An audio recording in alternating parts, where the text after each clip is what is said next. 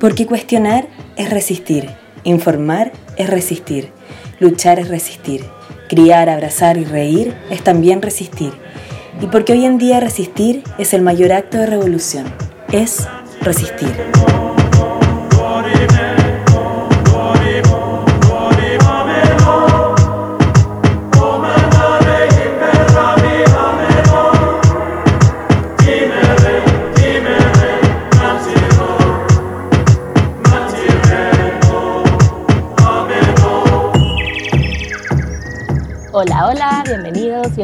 Bienvenidas, bienvenides a nuestro podcast Es Resistir.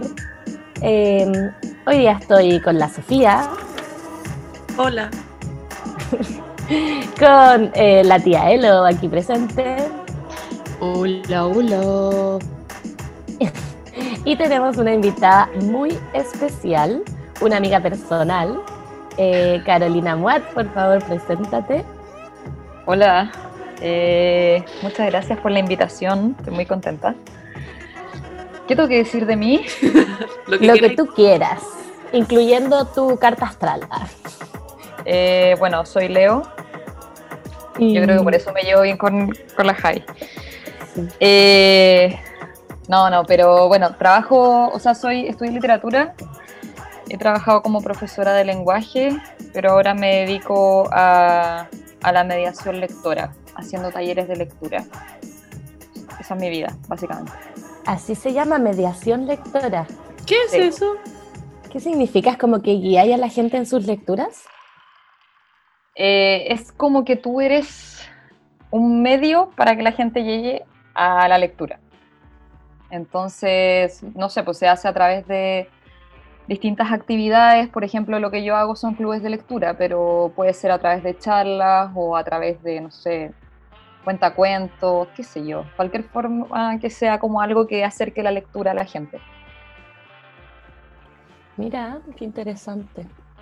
Oye, y mm, los talleres de lectura es como que se leen muchos libros o es como que se lee un libro y lo hablan.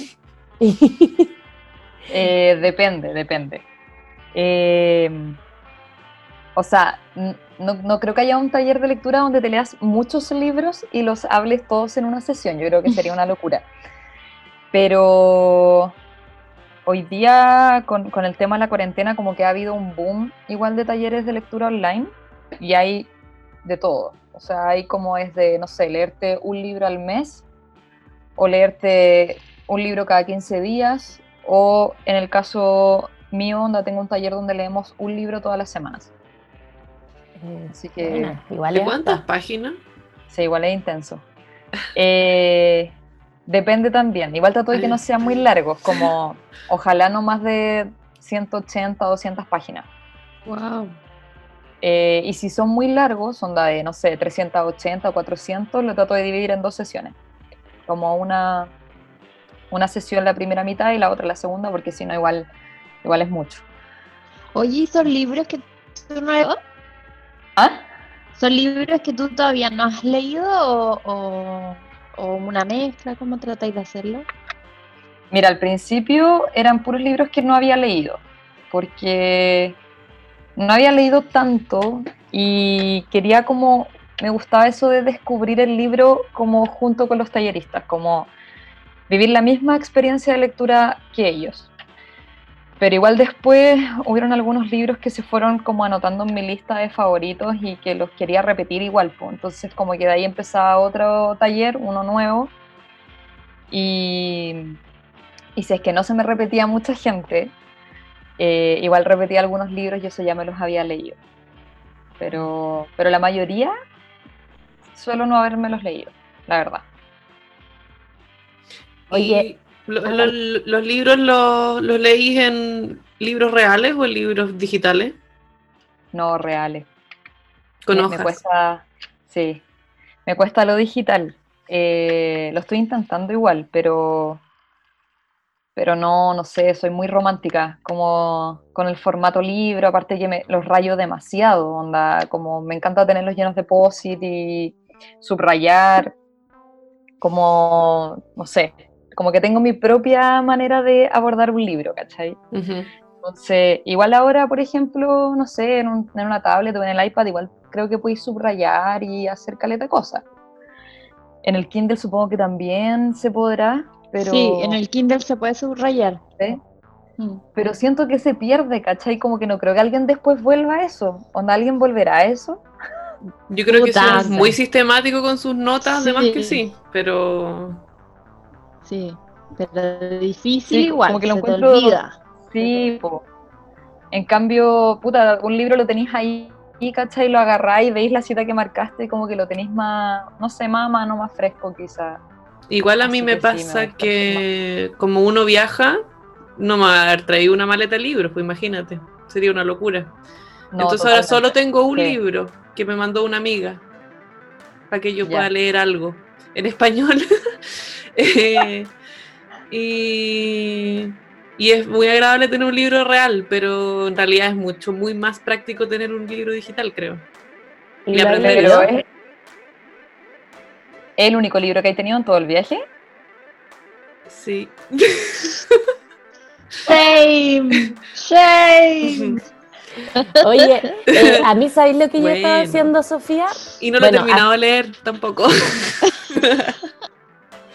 Oye, Sofía, lo que yo estaba haciendo hasta antes de llegar a Berlín, que ahora como que estoy más estable aquí, pero antes andaba con un libro y lo intercambiaba. Cuando ¿Te salí de Chile, eso? Salí con un libro, eh, Las Venas Abiertas de América Latina, y que obviamente Ujú. como que en Australia eh, a gente le llamaba la atención, entonces lo iba intercambiando Mm. y me debo haber leído como tres, cuatro libros hasta que llegué aquí.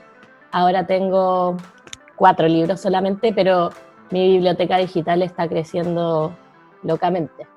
Y estoy empezando a agarrarle el gusto al iPad, que en verdad me negué mucho tiempo, pero es que entre ir a comprarme 800 libros, que más encima aquí no están ni en español ni en inglés, generalmente en inglés hay.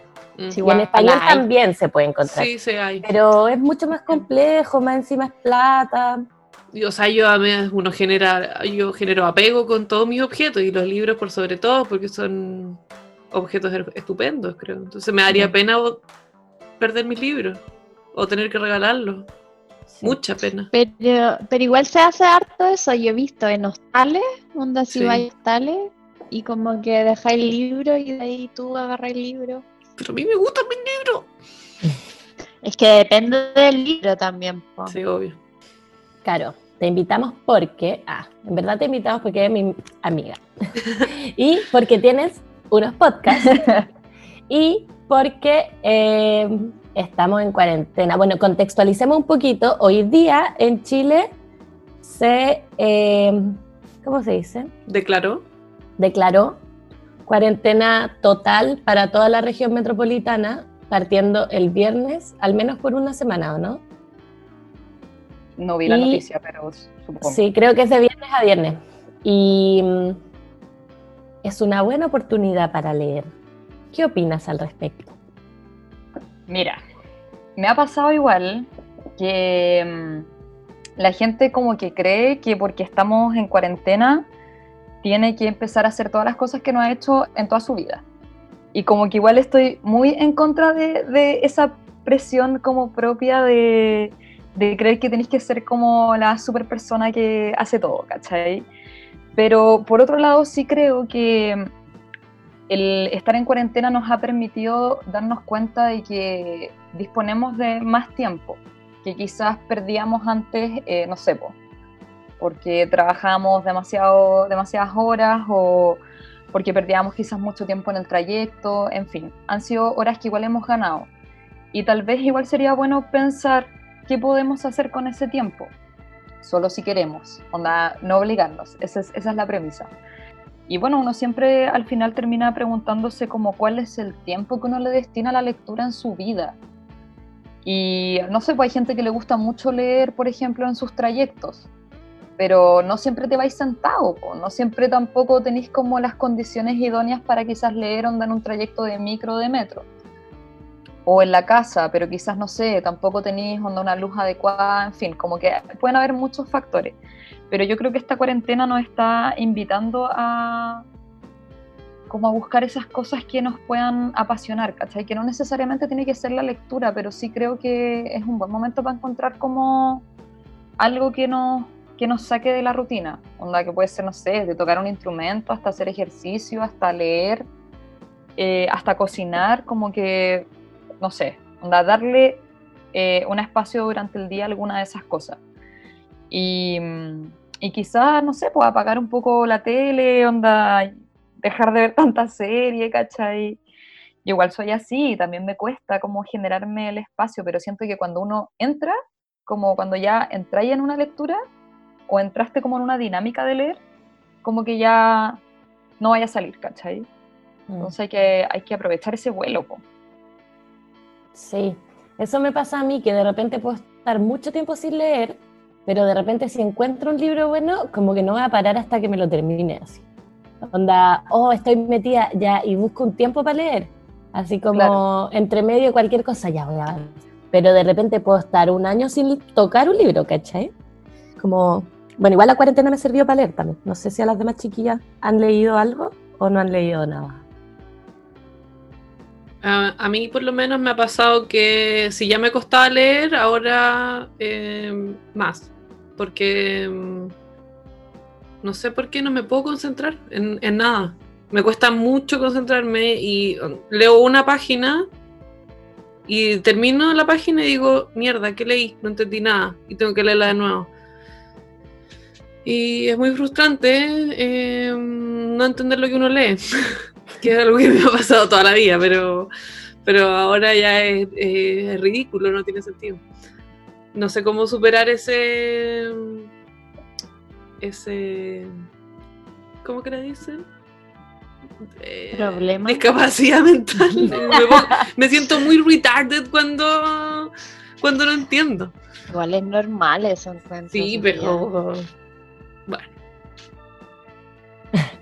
Esa fue nuestra ayuda para ti, Sofía. Igual Gracias. es normal, quédate piola. Bueno, quédate piola. No, te- no, quédate siesta, piola. a mí me pasa normal, lo mismo Y creo que es demasiado válido sentirlo. Eh, no, te iba a decir de que, nada, igual, igual también pasa eso en la cuarentena, pues como es de- también obviamente uno está luchando contra un millón de cosas, como que tenéis la cabeza en otro lado, estáis preocupado, qué sé yo, y, y cuesta concentrarse. Pero también puede ser porque ese libro, o sea, porque no lográis como enganchar a la primera, tal vez. Eh, yo siempre le decía a mis alumnos que cuando, o sea, para comprender realmente un texto, onda como estar metido ahí en lo que se llama pacto de verosimilitud, que es cuando tú le crees todo lo que te dicen. Ah, ya. Es como Game of Thrones, pues, ¿cachai? Es como que tú sabes que eso no existe, pero tú estás tan metida en la serie porque está tan bien hecha que tú te compráis que, no sé, pues onda, hay gigantes y hay dragones, etcétera. Eso es la verosimilitud. Y con la literatura pasa lo mismo, ¿cachai? Entonces, para que tú te metas ahí y no quieras salir y estés comprendiendo lo que lees, tienes que imaginártelo. Si no te lo imaginas, es porque estás pensando en la mosca que está pasando por ahí. Pero si te lo imaginas es porque está ahí, puta, metida en el libro, ¿cachai? Estáis procesando todo lo que estáis leyendo y estáis generando como es, eso en tu mente, ¿cachai? Eh, así que prueba con eso, imaginártelo, todo. Voy a intentar. Igual hago eso. Sí. Es que pasa como natural, no es algo que uno esté como consciente, como diciendo, ah, ahora me voy a imaginar a este personaje, así vas a... Es como algo muy inconsciente que de repente te das cuenta que te lo estuviste imaginando. Pero tú te imaginas las cosas como visualmente. ¿Sí? ¿Sí no cómo? No sé, estoy pensando que yo igual como que si pienso en palabras, no, no pienso en visualmente, sino que pienso en la palabra directamente. Como si pienso en casa, no veo una casa en mi cerebro, sino que... eh, ¿En serio? Pero cuando describes la casa, ¿no te la imagináis? mm, no tanto, ¿no? ¿En serio? No, me me imagino más como qué significa la casa, dónde está la casa, por qué van a la casa, eh, no sé, me pasan muchos otros rollos. O que entonces te vais como cinco pasos más adelante de la Claro. lectura. Eh, o muchos más atrás, no sé, o en una dimensión paralela, pero Igual yo Ah. creo que depende mucho también de cómo esté escrito el libro, pues, porque hay unos que te llevan a imaginártelo Sí. porque escriben cada detalle de dónde estás, de cómo estaba el pasto, de cómo estaba el sol, de cómo estaba. Entonces, como que te haces la imagen muy clara. Pero hay Mm. otras que a veces como que te cuesta más porque no, no le meten el detalle, por lo menos para mí. Entonces, como, ¿y dónde estoy parada? Sí. Sí, quizás ni siquiera es algo como tan nítido, como, como que tú veas todo el panorama, ¿cachai? Pero quizás, no sé, donde hay un diálogo, veis, onda quizás te podéis imaginar, aunque ni siquiera tengan cara, Ujú. como estas dos cosas como conversando en tu mente, ¿cachai? Es muy bizarro igual que lo digo, pero... Eh, Pero eso, eso en ficción, ponte tú, ¿no? Como que uno se mete en como en el mood de la weá, del- Sí. de, la, de la narración que te están contando. Algo así. Pero a diferencia de qué. No sé, pienso en un ensayo, un artículo. O... Ah, sí, no, no, no, no funciona. No, ahí no funciona, es como Sí, mapa no, conceptual nomás. claro. sí, po, A- otra Ahí cosa. por lo menos lo que me funciona a mí es, bueno, que encuentro interesante lo que estoy leyendo, como el tema. Si es algo como real, no ficticio. Sí, a mí me gustan las novelas y porque yo, yo creo que porque me pasa eso, porque me lo imagino, entonces como que estoy casi que viendo una película mientras leo. ¿Cachai? Sí, po. No sé. Es que de hecho tiene mucho símil con, con el cine, con, con lo audiovisual, ¿cachai? Onda, solo que lo audiovisual te lo dan todo. Onda, pero, Sí, pero al final eh, es un poco lo mismo, como que hay mucho cruce en verdad, yo siento en- en- entre esas dos artes, ¿cachai? Porque las dos te están exigiendo lo mismo y es de que tú te metas en esa historia, de que tú compres lo que tú estás viendo o leyendo, ¿cachai? Si tú no lo compráis, onda, no vaya a enganchar nomás, po. Y eso por eso también uno, yo siento que busca mucho la lectura como ese, esa identificación con algún personaje o con algo de la historia, porque ahí tú como que te ves y tú dices como, ah, ya, onda, bacán, sí, esto, esto lo conozco, lo sé, ¿cachai? No sé. Y, y a mí, ahora que lo decís, como que en el cine o las cosas audiovisuales uno se tiene que involucrar como... Bueno, igual podéis hacerlo muy poco involucrado, pero en el, cuando estáis leyendo un libro, si no te involucráis un 100% en lo que están diciendo las palabras, no vais a entender, no vais a poder seguir el hilo. Eh, en ningún caso, en cambio, no sé, si escucháis música, igual podéis hacer otra cosa con tu cerebro y no solamente escuchar la música Sí, o no. Eh, como que siento que tenés que ocupar toda tu capacidad mental para entender un libro. Y, sí. y no sé si. eh, no sé cómo. No, ah, eh, ¿Se puede entrenar esa weá, por ejemplo? Sí, totalmente. Es un hábito. Mm, Y al final, no sé, como que yo siento que no existen los malos lectores, ¿cachai? Como que al final todo tiene que ver con algo que tú puedes hacer y onda, no sé, si nunca lo hiciste cuando chica, no quiere decir de que no vaya a poder hacerlo onda a los 50 años, como que tampoco creo que nunca es tarde para hacerlo. Eh, pero sí, igual lo que tú decías es muy cierto, pues por eso yo mencionaba, ponte tú el tema de que, no sé, pues onda, la gente prefiere ver una serie o hacer algo que no le requiera quizás tanto esfuerzo mental, ¿cachai? Porque al final igual leer es un ocio, pero es un ocio que es un poco más complejo, ¿cachai? Que requiere una concentración, como estar ahí. Y a la gente no le gusta tanto estar ahí, como, como no sé, como estar ahí en, en- en su momento privado, como de solo dedicarle algo a, a eso, ¿cachai? Porque la gente es más dispersa y como tú decís, quiere estar, no sé, pues, escuchando música y cocinando, o teniendo friends prendido y haciendo el aseo, ¿cachai? No sé. Pero, pero son cosas que se pueden ir como trabajando y, y, como decíamos al principio, encontrar ese espacio. ¿Y qué te Ah. parecen lo- esos, esos libros audio que ahora Eso, están como sí. re de moda? Como que, que básicamente un poco es lo que decía la Sofía de podría estar haciendo el aseo o an- en el metro como y escuchar un, escuchar un libro. Sí, yo encuentro que es una experiencia bacán, onda, a mí me encanta, como que en la U me hicieron leer el Quijote entero y la verdad es que me era muy terrible leerlo en, en libro, en hoja, Eh, porque no sé, la edición era demasiado chica y me cargaba, ¿cachai? Me descargué todos los capítulos y me los leía en español, Bueno, fue la raja. Onda, lo pasé demasiado bien. ¿Pero era una sola persona? Una sola persona. Ya. Una persona española leyéndome todo el libro. La raja. Y puta, igual duraba caleta, duraba, no sé, estoy inventando, 14 horas. y, eh, pero nada, me acuerdo que nos fuimos a un campamento así de scout y yo iba con mi MP3 en aquella época, eh, onda, escuchándolo en el bus, así como antes de dormir, me ponía a ver capítulo, capítulo 26, que cuenta del Quijote. Pancho Panza entra en... Contra todo bueno, pronóstico, yo igual pude leer El Quijote de la Mancha, no sé cómo, pero... No, yo no. No, pero leí la, leímos la primera parte nomás, sí. Ah, sí, pues unos capítulos en el colegio. No, me toda la primera parte completa. Y era bueno. Yo me acuerdo. Era bueno, en la Era raja, es bueno. súper bueno, weón, es súper bueno. Eh, pero claro, pues tenéis que superar esa barrera, ponte tú, Sí. como de ese español antiguo, qué sé yo. Y me pasó el año pasado de que me, me compré un libro que era súper oral, como que tú lo leías y onda, te enredaba ahí un poco porque había muchos cambios de voces, como mucha jerga era mexicano, entonces como era muy mexicano. Y lo encontré en audiolibro, eh, narrado por una mexicana, que de hecho era como una actriz, así como que había actuado como en Carita de Ángel, así. Me encanta, lo necesito. Bueno, lo pasé demasiado bien. Onda, lo escuché y lo leí simultáneamente, como que estaba con el papel, pero escuchándolo. Pero ella me lo hizo muy entretenido. Onda, había una parte donde, donde había una canción de Daddy Yankee y ella la cantaba en el audiolibro, pues bueno. Y así no, bueno, Puta, chao, ya, chao, eh. Eso es lo que yo necesito. Este es el formato que yo estoy buscando. Me encanta.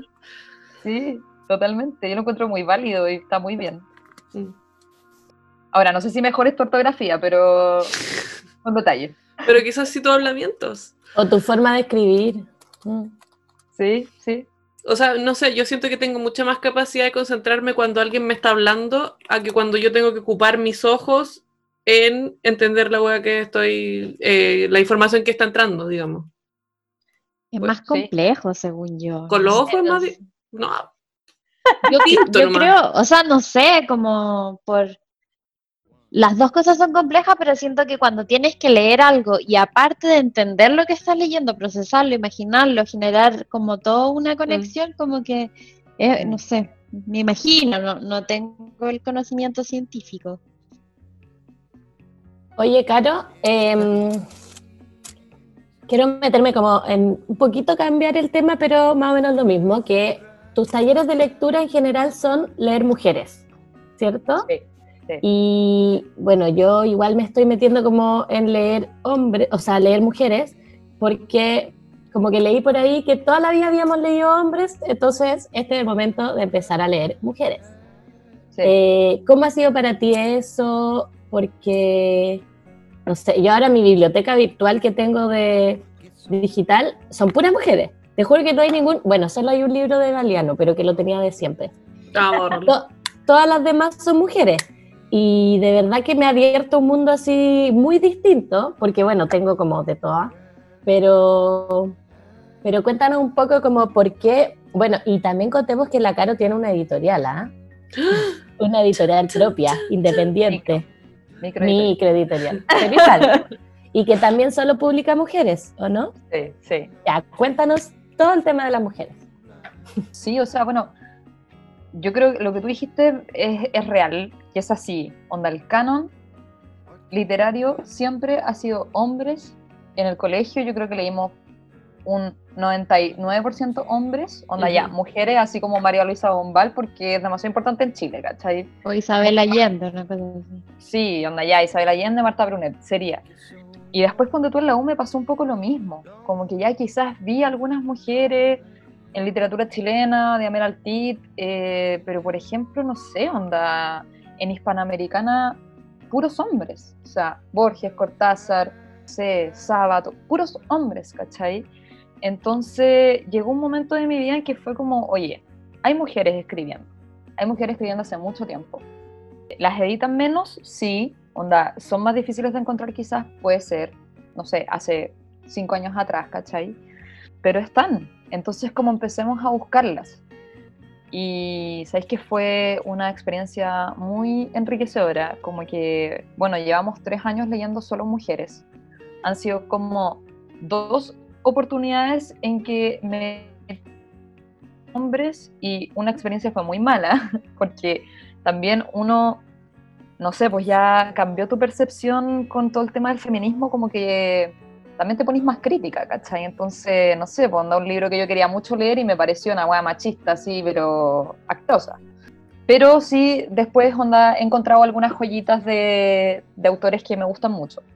Pero al final ese es el tema, como que es tan fácil llegar a esos autores, onda, están ahí en los mesones, están ahí como siendo muy promocionados en todo el mundo, ¿cachai? Y no sé, pues me acuerdo, por ejemplo, hace tres años que leímos onda, un libro de una escritora chilena que era Lina Meruane, que yo la amo mucho, una de mis escritoras favoritas de Chile. La amamos. Y en esa época, onda, solamente tenía como un libro en Chile que costaba mucho encontrar.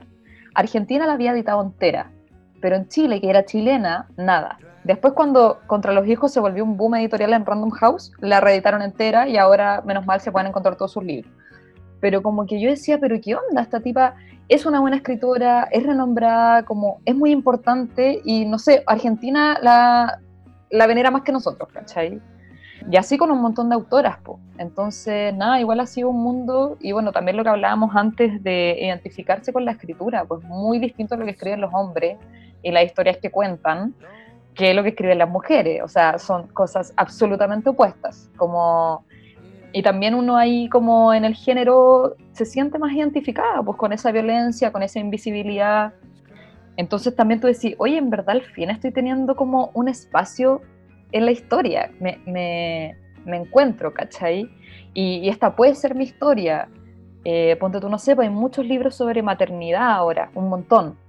Pero no solamente un tipo de maternidad, no una maternidad perfecta, ¿cachai? No una maternidad como sublime y, e idílica, sino que, bueno, maternidades agobiantes, ¿cachai? Relaciones de madre e hija que son puta tensas.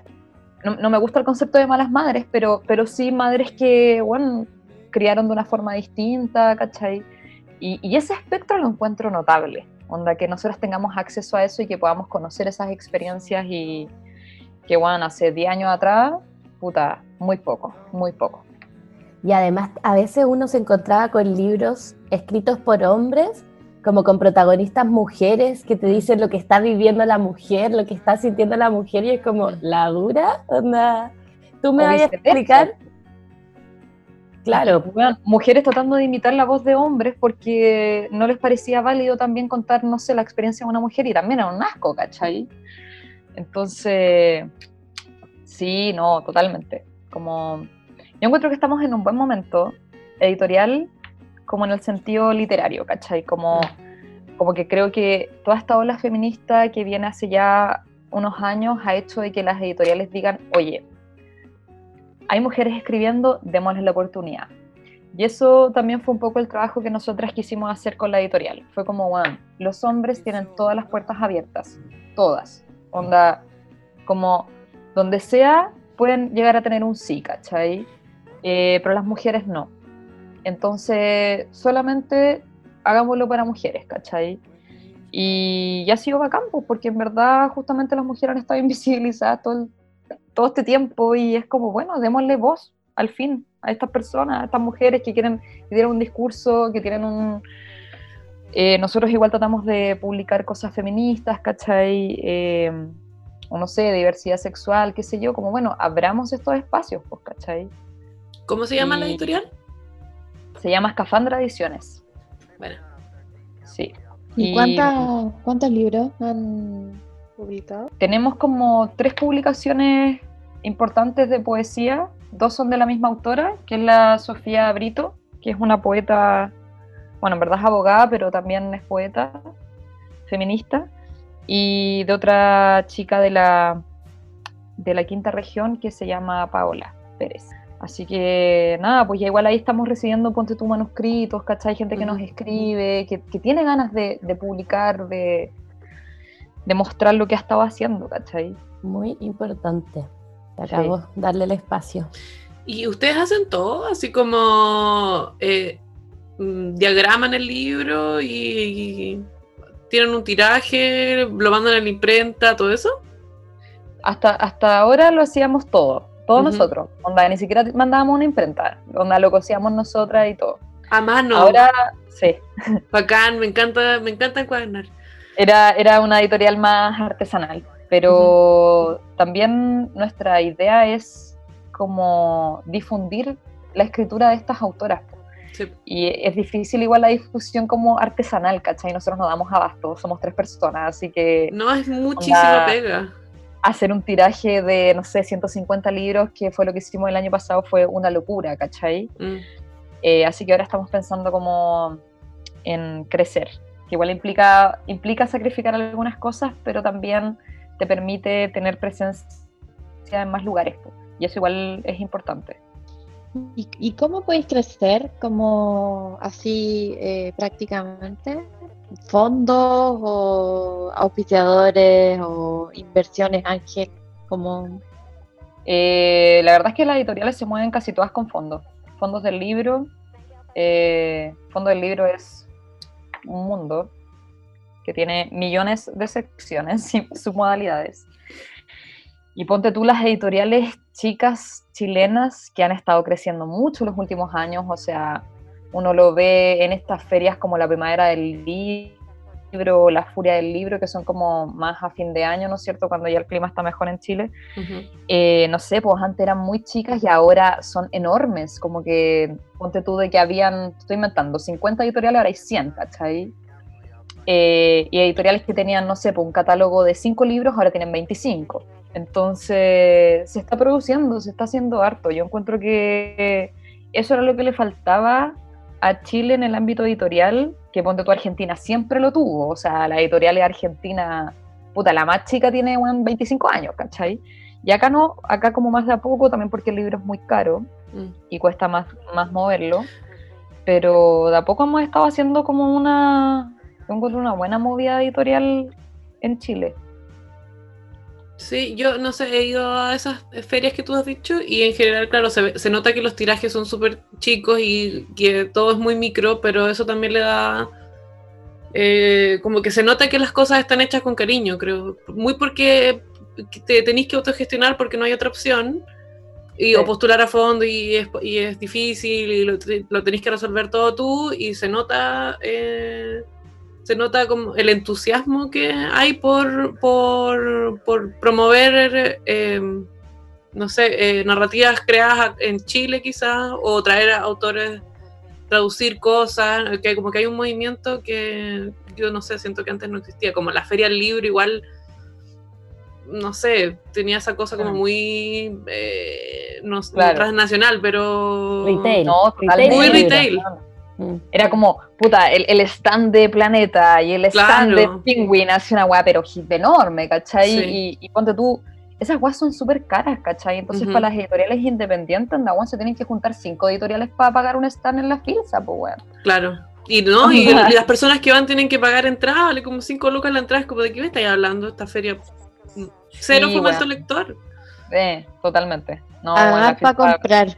La filsa es una vergüenza. Ojalá que la reinventen entera, weón. Pero, pero en otro sentido sí, eh, están sucediendo cosas muy lindas. No sé, pues hay una editorial chilena que a mí me gusta caleta que se llama Overall. Ay, sí, me encanta. Son tan bonitos locos. los diseños.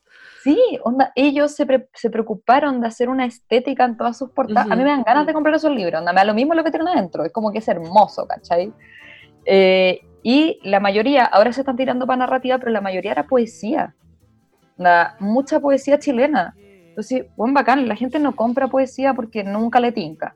Es como, como el género menor que, no sé por qué, siendo que en Chile bueno, tenemos poetas muy importantes, pero como que siempre la poesía ha sido como porque la gente prefiere, puta, leer una novela, ¿cachai? Algo como que te meta más en, en la onda, qué sé yo.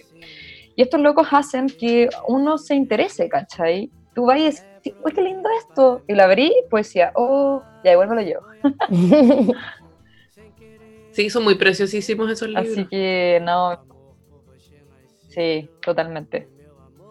Y no son caros. Onda encuentro que, como que de hecho, vaya la furia y puta, ¿cuánto podéis comprar caleta de libros por, no sé, pues te lleváis tres libros por 20 lucas, ¿cachai? Cuatro Mm. libros por 20 lucas. Onda, podéis encontrar eso.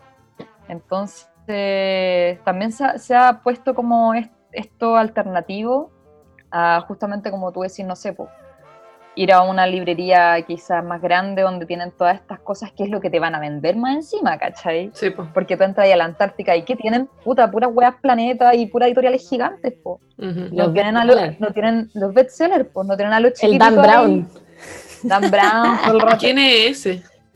El, El del del código, Código de Da Da Vinci. Vinci. Ah, no, yo esa para eso veo la película nomás. Igual era Andar leyendo entretenido. Eh, sí, entonces, bueno, pero estamos en un buen momento y eso es importante.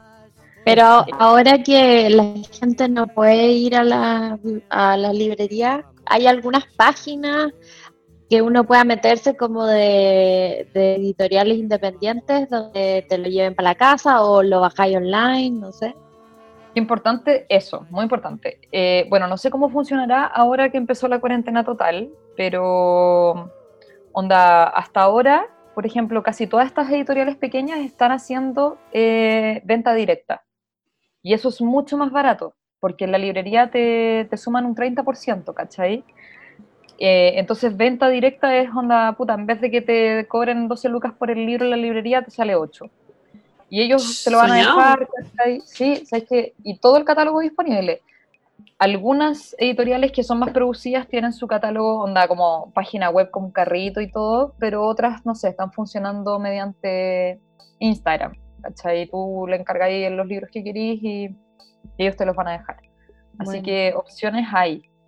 Eh, hay muchas librerías igual haciendo despacho a domicilio, onda, muchas. Eh, hay una librería online que se llama Libro Chevengur. Eh, está Lolita también, está la Catalonia, está la Nueva Altamira que tiene 15% de descuento. En fin, como están haciendo muchas promociones también para, para leer. Y si no tienen los medios, hay una aplicación que la encuentro notable que es Biblioteca Pública Digital, BP Digital. Y tiene, onda, no es como que tenga libros antiguos, tiene libros así del 2019, libros que han sido muy importantes eh, para leer online. Yo me la bajé, me leí un par de libros ahí y tiene un muy buen catálogo.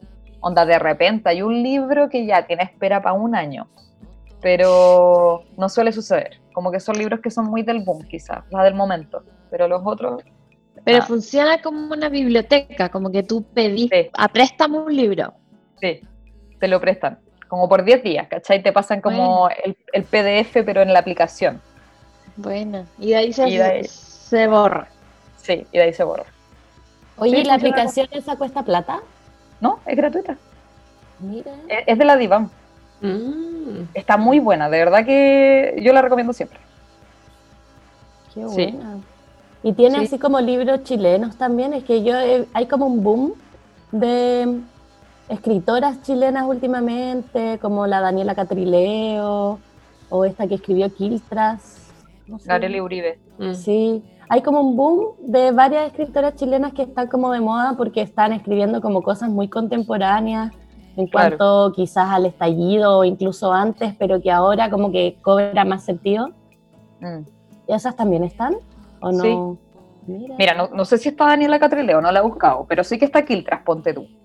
Igual Quiltras debe tener, o sea, debe ser un libro bien pedido. No sé si estará así como para que lo leáis hoy día, pero, sí, pero si no, de ellos te avisan. Onda, el otro día había pedido un libro hace meses y me llegó, un- me llegó un correo y me decía, ya está disponible el libro que habías pedido. Onda, fue como, buena, bacán. Que igual, eh, sí, ¿no? Ti- Tiene un muy buen y lo tiene así como por, por secciones, ¿cachai? Como, no sé, por narrativa chilena, eh, como por, tiene muchas cosas infantiles, onda, literatura infantil, no sé, y ahí tiene por tópico, ¿cachai? Así que no, está bueno. Buena. Me tinca. ¿Servirá en el extranjero? Vamos a buscarlo. Eso, eso me, me- me estaba cuestionando. Vamos a tener que saber bajar la aplicación entonces para hacer la prueba. Sí. Igual debe acá también. Acá en Alemania como que tienen una cultura con las bibliotecas, mucho. Sí. Como yo por circunstancias, como por la por estudiar y después trabajo, mucha pega es home office y iba a bibliotecas a trabajar que son públicas, onda, ni siquiera tenéis que estar inscrito, como que llegáis y te metís ¿Ya? y muchísima gente, gente como que el abuelito que va a leer el diario en la biblioteca, ¿cachai? El niño posterior al, después del colegio que va a buscar libros o, o también tienen juegos, tienen videos, tienen y como que tienen una cultura de la biblioteca acá muchísimo, como que eso lo encuentro súper lindo porque es uno de los pocos espacios públicos donde es como súper realmente democrático, como que cualquier persona puede ir, no necesitáis Claro. lucas y todos tienen el mismo acceso a todo, ¿cachai? Sí. Sí, yo siento que acá, acá falta un poco eso en relación a, a- que te huevean mucho, como que anda para sacar un libro de la biblioteca de Santiago, puta, tenéis que ser de Santiago, ¿cachai? De la comuna, y llevar onda un comprobante, bla, bla, bla. Lo mismo onda, no sé, pues con los cafés literarios de Providencia, como que eh, en todo como que te piden eh, que tú seas del espacio, igual lo entiendo, ¿cachai? Pero pero puta, no, no lo hace tan democrático, ¿cachai? Eh, porque quizás en otras comunas no tienen ni una biblioteca, po. Sí. Entonces, es como, puta, ¿por qué mejor no dejáis que cualquier persona pueda venir y sacar el libro, qué sé yo? Igual, por ejemplo, están las bibliotecas vivas, que esa- las de los malls, que la verdad es que son muy buenas. Eh, y están en todas partes, po. como que, no sé, pues está desde el- la biblioteca viva de los dominicos, anda del mall Los Trapenses, hasta eh, Tobalaba, ¿cachai? No sé. Y la verdad es que esas bibliotecas son muy buenas, tienen un muy buen catálogo y siempre hacen eh, actividades muy interesantes. Así que, pero sí, falta eso que tú mencionáis. Oye, Caro, y mm, hablemos un poco de tu podcast literario, po. O, o en bola, si tenéis también recomendaciones de otros podcasts literarios, porque el podcast está de totalmente de moda. Como. Sí, pues sí, por eso estamos haciendo esta weá, pues sabido. Están sí, de moda, están de moda. Sí. Están de moda. Queríamos estar en la moda. Es Y que porque son Spotify- igual fáciles de hacer también. Ujú. Sí. Y Spotify le hizo un gran favor a los podcasts también, como, como más acceso eh, a eso. Ah, yo hay un podcast que, bueno, es mi podcast favorito de la vida, eh, que se llama Pila de Libros. Y es argentino, lo hace la Julieta Venegas con otro loco. Y mm, bueno, es la raja. En verdad es demasiado. Es que yo amo a Julieta Venegas como lectora. Porque La Julieta Venegas- cantante Julieta Venegas. Sí, la Sí. cantante. ¿Y La ella vive en cantante- Argentina? Sí, ahora vive en Argentina. Ah, Eh, Es súper literata ella. es muy literata, la guana es, pero guan, una máquina de lectura, anda, lee mucho, mucho, así es muy culta. Y, y ahora ella vive en Argentina, ella eh, es pareja del dueño de una librería muy importante en Argentina, que también tiene una editorial que se llama Eterna Cadencia. Eh, así que nada, pues la loca tiene acceso a los libros, weón, onda, lee mucho. Eh, y bueno, está haciendo este podcast que se trata donde ellos invitan a un escritor y el escritor tiene que elegir un libro de él y otro libro como que le haya gustado en la vida, ¿cachai? Entonces durante el capítulo comentan su libro o su escritura y este libro que eh, ellos eligieron. Y, y está muy bueno, Juan, de verdad que... Puta, a propósito de que te estáis leyendo, Javi, eh, las cosas que perdimos en el fuego de Mariana Enrique, tienen un, un capítulo que es doble de Mariana Enríquez, porque Mariana Enríquez escribió la novela del año, y bueno, es la raja. Onda, es demasiado bueno. Es como, bueno, que bacán estar escuchando una loca tan seca, y Julieta Venegas, que es muy buena lectora, como que, no sé. Ah, y la invitaron a ella al podcast, a Mariana Sí. Enrique. Sí, po. Ah. Así que no, está, está muy bueno. Tienen invitados muy interesantes. Así que ese lo recomiendo mucho. Y dan muchas lecturas. Onda es como, si quieren recomendaciones, ahí hay como millones. Eh, y bueno, y mi podcast eh, llevamos solo dos capítulos hasta el momento. Es. Se llama, sí, se llama Sundoku, eh, el arte de acumular libros. Y, nada, en verdad no, no grabamos todas las semanas porque a mí no, no me da basto de estar leyéndome un libro para el taller y un libro para el podcast y como que preparar ambas cosas no, no puedo. Eh, así que por eso grabamos cuando yo me haya leído un libro y tengo una buena invitada. Eh, pero hasta ahora llevamos dos capítulos y, y ha sido bacán, como que tenía muchas ganas de llevar el formato taller de lectura a podcast, ¿cachai? Pero sin tanta gente, pero sí hablando como de la experiencia de lectura, porque siento que la gente como que le tiene miedo igual a leer, ¿cachai? Como, no sé si todavía lo relacionarán demasiado como con el colegio, como con una nota o como Una obligación. como lo que decía la Sofi, como de, de no entender, ¿cachai? Como de este miedo a no entender quizá, como, uy, yo no entendí eso, qué sé yo. Y ponte tú, en los talleres eso es muy válido. Onda es como, weón, oye, es que no entendí el final, ¿podemos hablar de eso? Ya, discutámoslo, ¿cachai? Como, weón, a ver qué, qué, qué pasó ahí, ¿cachai? Eh, y bueno, eso de llevarlo un poco al formato podcast, pues como, weón, a ver, hablemos del libro, onda, ¿qué te pasó a ti con el libro, ¿cachai? No que entendiste tú, sino que qué te pasó. Y ha sido muy bacán, onda, estoy muy contenta. Así que, y bueno, ya tengo algunos otros libros agendados para comentar.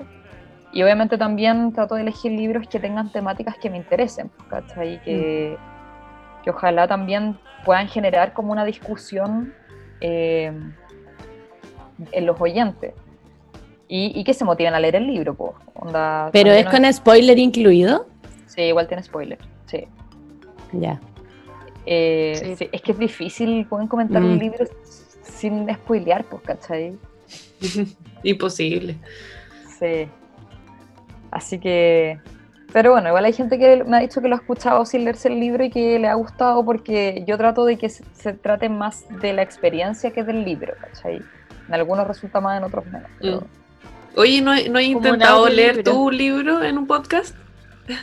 Yo lo escucharía ¿Cómo? feliz. Eh, leer el libro de una persona, eso.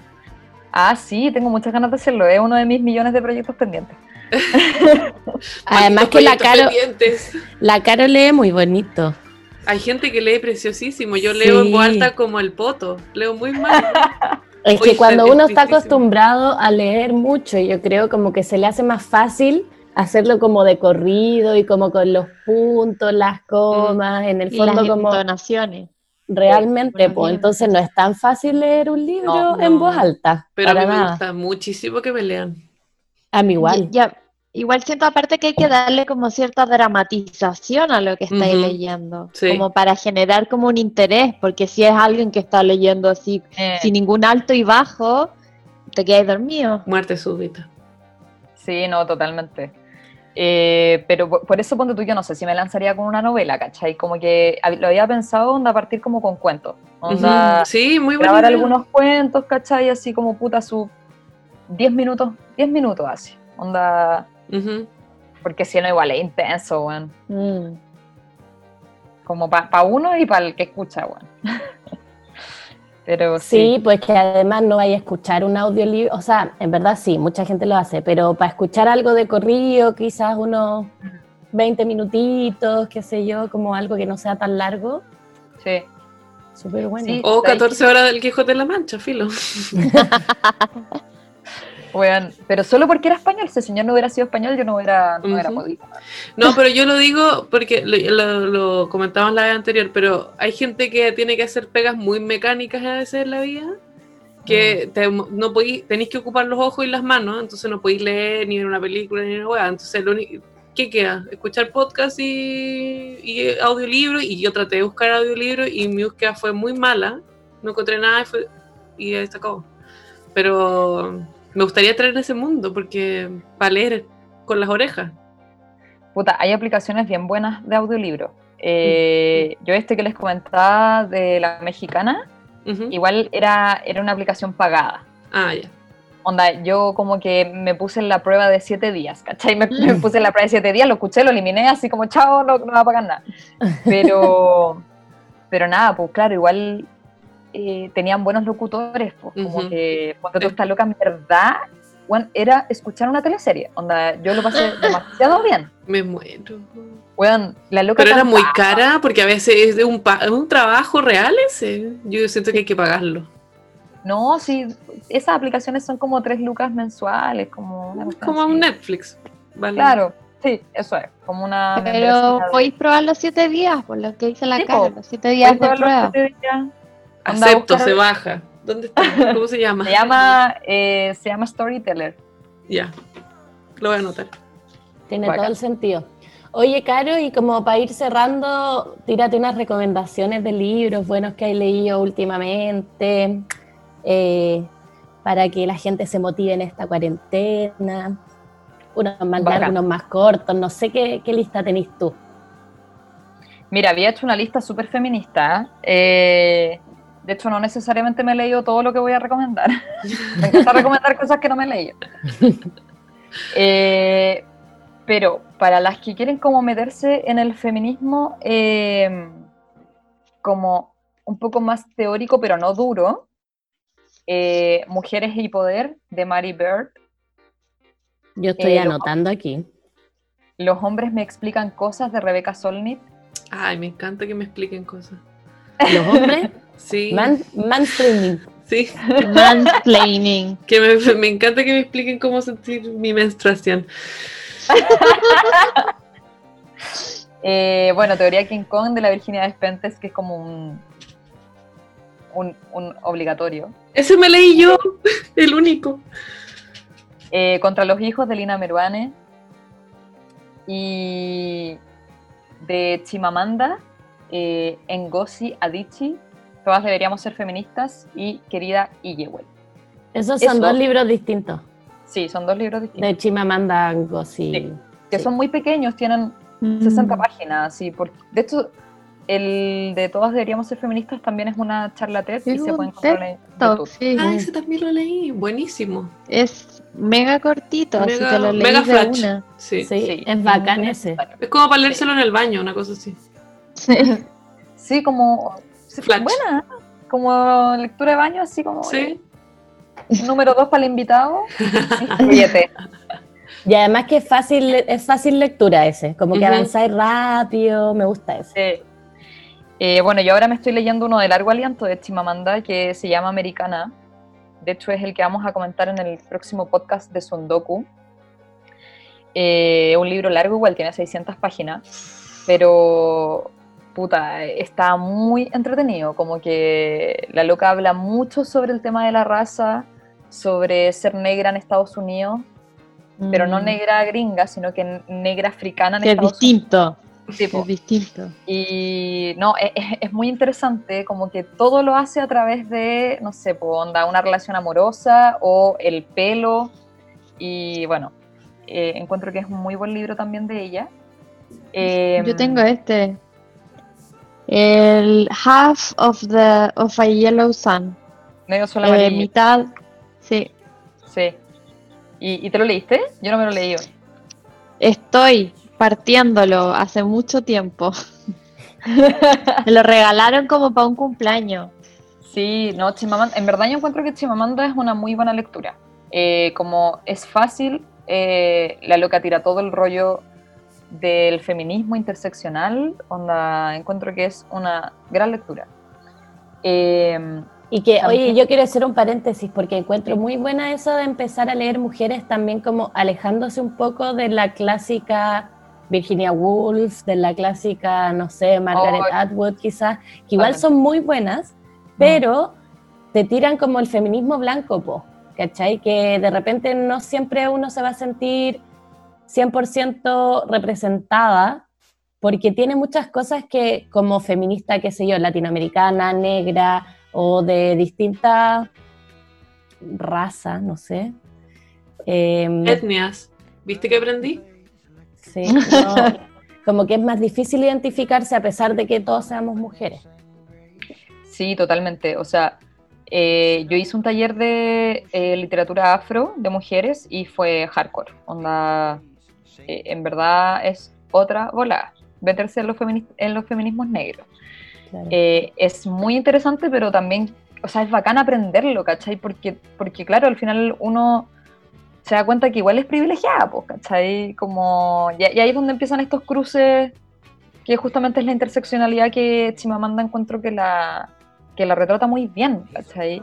Y, y en este libro, en Americana, es la raja porque ella tiene un blog, eh, donde su personaje tiene un blog, ¿cachai? Y en el blog ella habla sobre estos temas, como, como oye, puta, no sé, el, el el, el, el, hispano, ponte tú, ¿cachai? El latino, onda, cree que está más, eh, tiene más opresión que, que, el negro africano, ¿cachai? O, o, hablan de la esclavitud, no sé, como lo hacen de una manera muy agradable. Y por eso creo que no es un libro como complejo de leer, ¿cachai? Pero que también te deja mucho. Eh, y de lo que les comentaba en relación a, a las maternidades, que bueno, ha habido como una proliferación de eso en la literatura de mujeres. Eh, recomiendo Apegos Feroces de Vivian Gornick. Eh, Vivian ¿Ese Gornick, es como nuevo igual o no? ¿O, no eh, o sea, el libro es del como 87, pero se tradujo al español hace muy poco y fue un boom editorial. Y le ha ido muy bien. La loca es una escritora gringa, pero judía, y es la raja la historia que cuenta, porque el apego feroz es con su madre. Entonces, es muy brutal cómo está construida esa relación de madre-hija. E Encuentro que está muy bien hecha. Eh, y por otro lado está Mátate Amor, de una escritora argentina que se llama Ariana Harwicks, donde habla de una maternidad muy sofocante y también encuentro que es como otra mirada a, al ser madre. Es un libro bien corto, que de hecho lo editó una editorial chilena que se llama Elefante. Eh, y ya si quieren así como algo en, entre medio, eh, un libro que no me he leído, pero que he leído muy buenas referencias, se llama El fin del amor, querer y coger de Tamara Tenenbaum. No sé de qué se trata, pero me han dicho que es muy bueno. Tiene buen título al menos. Sí. Habría que ver la portada. Es como sacar el mito del amor romántico. El amor romántico, iba a decir lo mismo. Entonces, por ahí va y al parecer eh, es notable. Así que nada, pues, creo que esas podrían ser unas buenas lecturas. A la cuarentena estamos listas. Sí, con todo. Igual me encantan este tipo de lecturas porque además te hace cuestionarte todo, pues, ¿cachai? Como como esto que hablábamos del feminismo intersexorial, sexorial, sectorial. Seccional. Seccional. Eh, y de repente es difícil como, como, es que estamos teniendo como una tertulia feminista con una amiga y estamos hablando de esto, pues que de repente es muy fácil caer en quién es más oprimido, quién es más opresor, quién es no sé qué. Y en verdad que saca ahí, ¿cachai? O sea, como... No una lucha de quién es más oprimido acá. Claro, no, para nada. Pero, pero sí está bueno como leer esto para empezar a empatizar un poco y darte cuenta que tu realidad es distinta a las mujeres afrodescendientes, a las mujeres asiáticas palestinas, qué sé yo, a las mujeres... Y, y todas tenemos luchas distintas y al leerlos, y aunque sean novelas, como que te cuenten cómo viven, es mm. súper intenso, encuentro. Es que esa, esa, es la cuestión, pues, como la lectura, una de sus mayores como cualidades es generar empatía.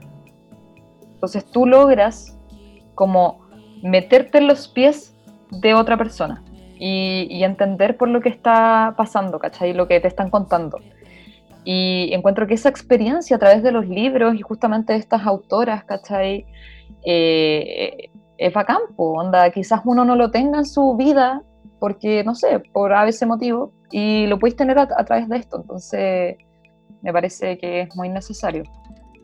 Así que sí. Espérate, a propósito de eso, lo último que digo. Eh, cuando vimos los feminismos negros, ¿cachai? Em, había una historia de que, bueno, las blancas en Estados Unidos estaban peleando, ¿cachai? Como por sus derechos, qué sé yo, pero por el derecho de las blancas. Mm. Entonces, en un encuentro, se sube una mujer negra que se llama So Your Net Truth y lee un texto que se llama ¿Acaso yo no soy mujer? ¿Cachai? Porque al final es como, bueno, ella está luchando por los derechos de las mujeres, pero nosotros no estamos ahí. Entonces, ¿acaso yo no soy mujer? Igual la es la raja. Onda, lo recomiendo, es un texto muy breve, está en YouTube, está en Google, perdón, por si alguien lo quiere buscar. ¿Acaso, ¿Acaso yo no soy mujer? Sí. No sé cómo es en inglés, como Ain't I a Woman, algo así. Pero está bueno. Buena. Me gusta. Eh, Excelente. Ya, pues creo que con eso estaríamos para terminar. Quedamos Si tapadas en recomendaciones, pues. Sí, Tapadísima. no sé, como para que se incentive la gente a leer. Sí, Nosotras mismas. ustedes ya están saliendo de la cuarentena, oye, pero nosotros estamos entrando. Da lo mismo, si la cosa es leer. Sí, generarse ese, ese hábito que les digo, po. Pueden partir de a poco, onda, leer cinco páginas diarias. Sí. Y- A mí me pasó que quizás es una buena recomendación porque por lo menos me sirvió, eh, que me leí este cuento, que, o sea, este libro que te dije de mm, las cosas que perdimos en el fuego, porque son cuentos. Que empiezan y terminan y son más cortitos, entonces como que te ponías una meta diaria de leerme un cuento y son, qué sé yo, 10, 15 páginas. Y, y por lo menos sentís que avanzaste algo, ¿cachai? Como que esos libros que tienen capítulos eternos, de repente a mí como que me agobia y es como, oye, avancé cinco páginas y en verdad, a mí por lo menos por un toque, me carga dejar como o el capítulo a media o donde, no sé, no hay un punto Me final pasa que separe mismo. una wea acuática, como que ay, me estresa eso, ¿cachai? Tengo que dejar de leer en un, en un lugar donde haya como concluido algo. Entonces, estos como cuentos más cortitos me ayudaron a, a retomar mucho la lectura. Sí, y también probar, o sea, de hecho, sobre todo si es que tienen como, eh, no se compran los libros como físico y los tienen onda en digital, si no engancharon con uno, prueben con otro, como al filo, onda, de repente yo dejo tres libros hasta que en verdad me engancho con uno, ¿cachai? Como es válido, no tienen por qué como obligarse a, a leer algo con lo que no, no se están como sintiendo comprometidas, ¿cachai? Ujú. Sí. Eso. Ya, pues nos vamos todas a leer al toque. Listo, chao. Entonces se cierra toda la sesión. Muchas gracias por tu tiempo, Caro. Eso, muchas gracias. Gracias. No, muchas gracias a ustedes, estuvo, hablé caleta, pero sorry. No, Pero- está De eso se perfecto. trata. Sí. Oye, dejamos a todos invitados también a que escuchen tu podcast, Sundoku, el arte de acumular libros. Muy bien. y el Yashao, ¿sabéis que está volviendo o no? Sí, estamos volviendo, es que cumplimos un año. Uh, aniversario de bodas. Sí. Muy bien. Excelente. Eso, ¿dónde te sigue la gente en las redes sociales, amiga? Eh, a mí me encuentran en arroba Carolina Muat. Eso. Y ah, también Sundoku tiene Instagram, arroba Sundoku Podcast. Y al Yachao también, arroba Yachao, sabí. Todos los Instagram. Follow La por poto follow, loco. sí, po. Ah, los Instagram. Ya, gracias, Villita. Muchas gracias.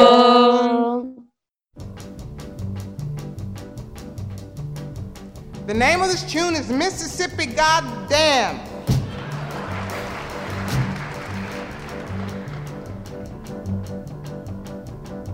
And I mean every word of it.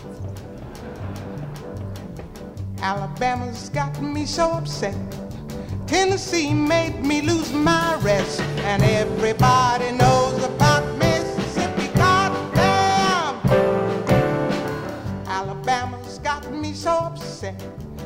Tennessee made me lose my rest. And everybody knows about Mississippi. Goddamn!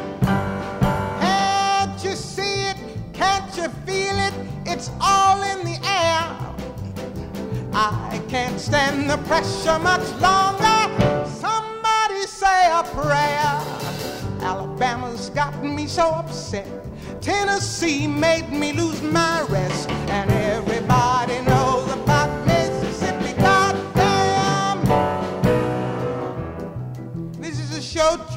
but the show hasn't been written for it yet.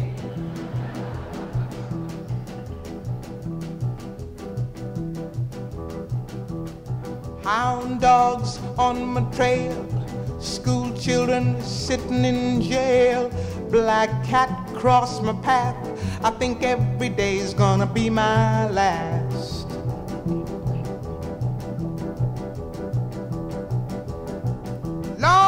Have mercy on this land of mine. We all gonna get it in due time. I don't belong here, I don't belong there. I've even stopped believing in prayer.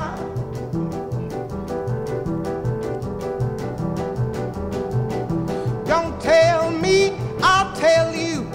Me and my people just about do. I've been there, so I know. Keep on saying, go slow.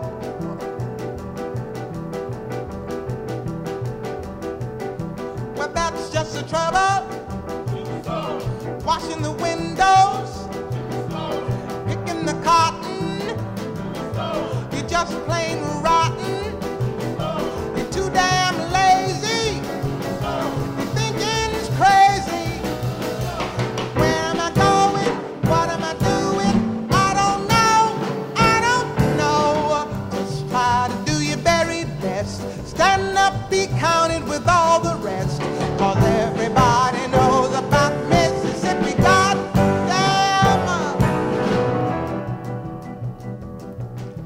thought I was kidding,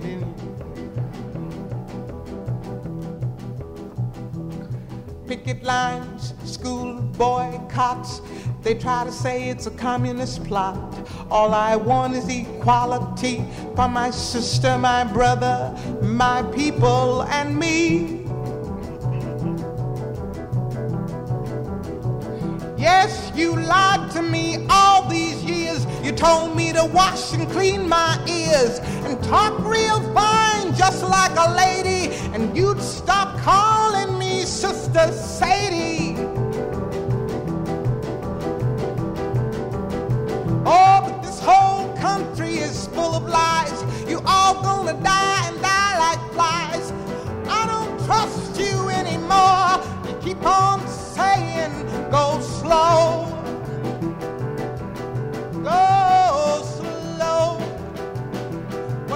Just the trouble. Desegregation, mass participation, unification. Do things gradually,